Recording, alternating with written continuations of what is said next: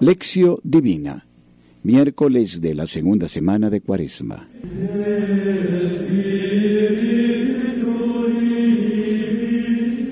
Lección.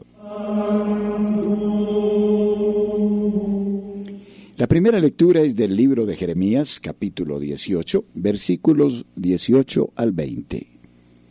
Los enemigos del profeta dijeron, Vamos a urdir un plan contra Jeremías, porque no nos faltará la ley del sacerdote, ni el consejo del sabio, ni la palabra del profeta. Hablemos mal de él. No prestemos atención a ninguna de sus palabras. Hazme caso tú, Señor, escucha lo que dicen mis adversarios. ¿Acaso se devuelve mal por bien? Pues ellos han cavado una fosa para mí.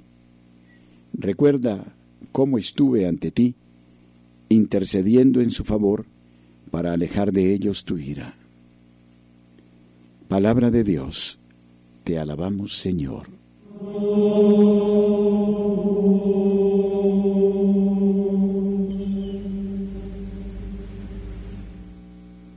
La segunda lectura es del Evangelio según San Mateo, capítulo 20, versículos 17 a 28. Cuando Jesús subía a Jerusalén, tomó consigo a los doce discípulos aparte y les dijo por el camino, Mirad, estamos subiendo a Jerusalén. Allí el Hijo del Hombre va a ser entregado a los jefes de los sacerdotes y maestros de la ley, que lo condenarán a muerte y lo entregarán a los paganos, para que se burlen de él, lo azoten y lo crucifiquen, pero al tercer día resucitará. Entonces la madre de los Zebedeos se acercó a Jesús con sus hijos y se arrodilló para pedirle un favor. Él le preguntó, ¿qué quieres? Ella contestó, Manda que estos dos hijos míos se sienten uno a tu derecha y otro a tu izquierda cuando tú reines. Jesús respondió, No sabéis lo que pedís. ¿Podéis beber la copa de amargura que yo he de beber? Ellos dijeron, Sí, podemos. Jesús les respondió, Beberéis mi copa, pero sentarse a mi derecha o a mi izquierda no me toca a mí concederlo, sino que es para quienes lo ha reservado mi Padre. Al oír esto, los otros diez se indignaron contra los dos hermanos. Pero Jesús los llamó y les dijo, Sabéis que los jefes de las naciones las gobiernan tiránicamente y que los magnates las oprimen. No ha de ser así entre vosotros. El que quiera ser importante entre vosotros, sea vuestro servidor, y el que quiera ser el primero, sea vuestro esclavo, de la misma manera que el Hijo del Hombre no ha venido a ser servido, sino a servir y a dar su vida en rescate por todos. Palabra del Señor. Gloria a ti, Señor Jesús.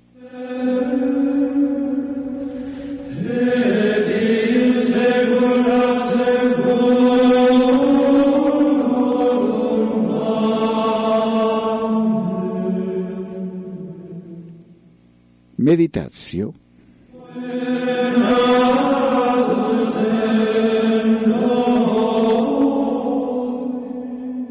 El versículo introductorio en la primera lectura, versículo 18, enmarca históricamente el presente fragmento. De nuevo Jeremías es amenazado de muerte. El complot es ahora más grave que el precedente, porque lo han urdido los mismos guías espirituales del pueblo que pretenden acallar al profeta que les resulta incómodo. Esta situación aclara la dura invocación de venganza, según la ley veterotestamentaria del talión, que brota de los labios del profeta, aunque la liturgia de hoy omite estos versículos. La perícopa presente pretende llevar la atención en otra dirección, con eh, vistas a preparar el relato evangélico. El profeta es del siervo doliente y padece persecución por la fidelidad a su vocación, por el amor a su pueblo a favor del cual él, el nuevo Moisés, se ha atrevido a interceder a pesar de la prohibición del Señor.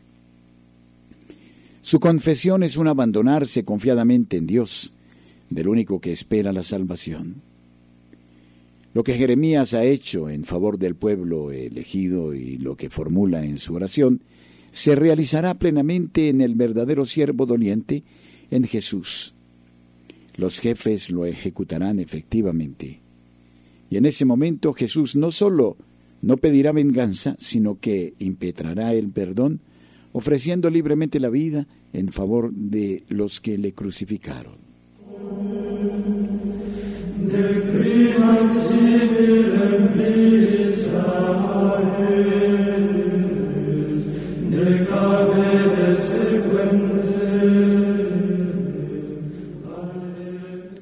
Jesús, de peregrinación a Jerusalén, sube a la ciudad santa perfectamente consciente del final de su camino humano y por tercera vez predice a sus discípulos la pasión.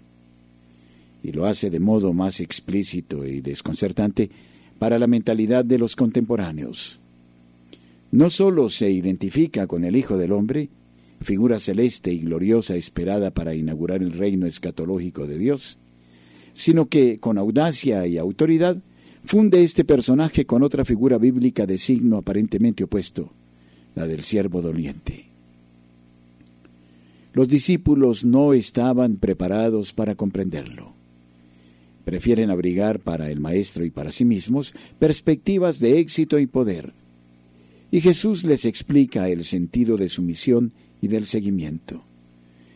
Ha venido a beber la copa, término que en el lenguaje profético indica el castigo divino reservado a los pecadores.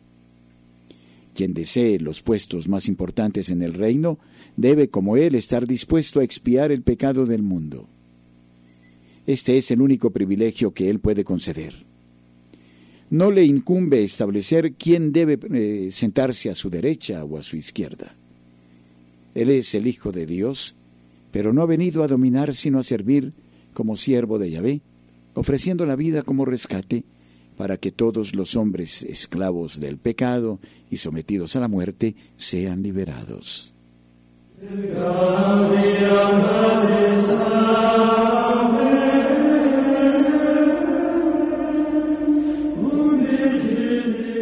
Horacio.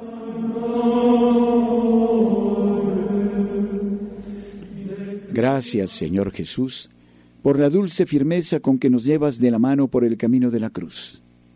Gracias por la paciente benevolencia en repetirnos hasta la saciedad que la verdadera realeza se obtiene sirviendo, dando la vida por los amigos y los enemigos.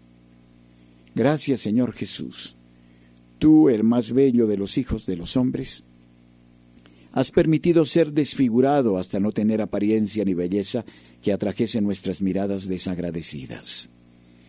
Gracias, Señor Jesús, por la humilde fortaleza de tu silencio, cuando todos provocamos tu condena a muerte con nuestras indiferencias, rebeliones y pecados. Gracias por tu perdón espléndido, que brotó precisamente en el leño de tu atroz suplicio. Gracias, Señor Jesús, porque siempre estás con nosotros con tu preciosa sangre.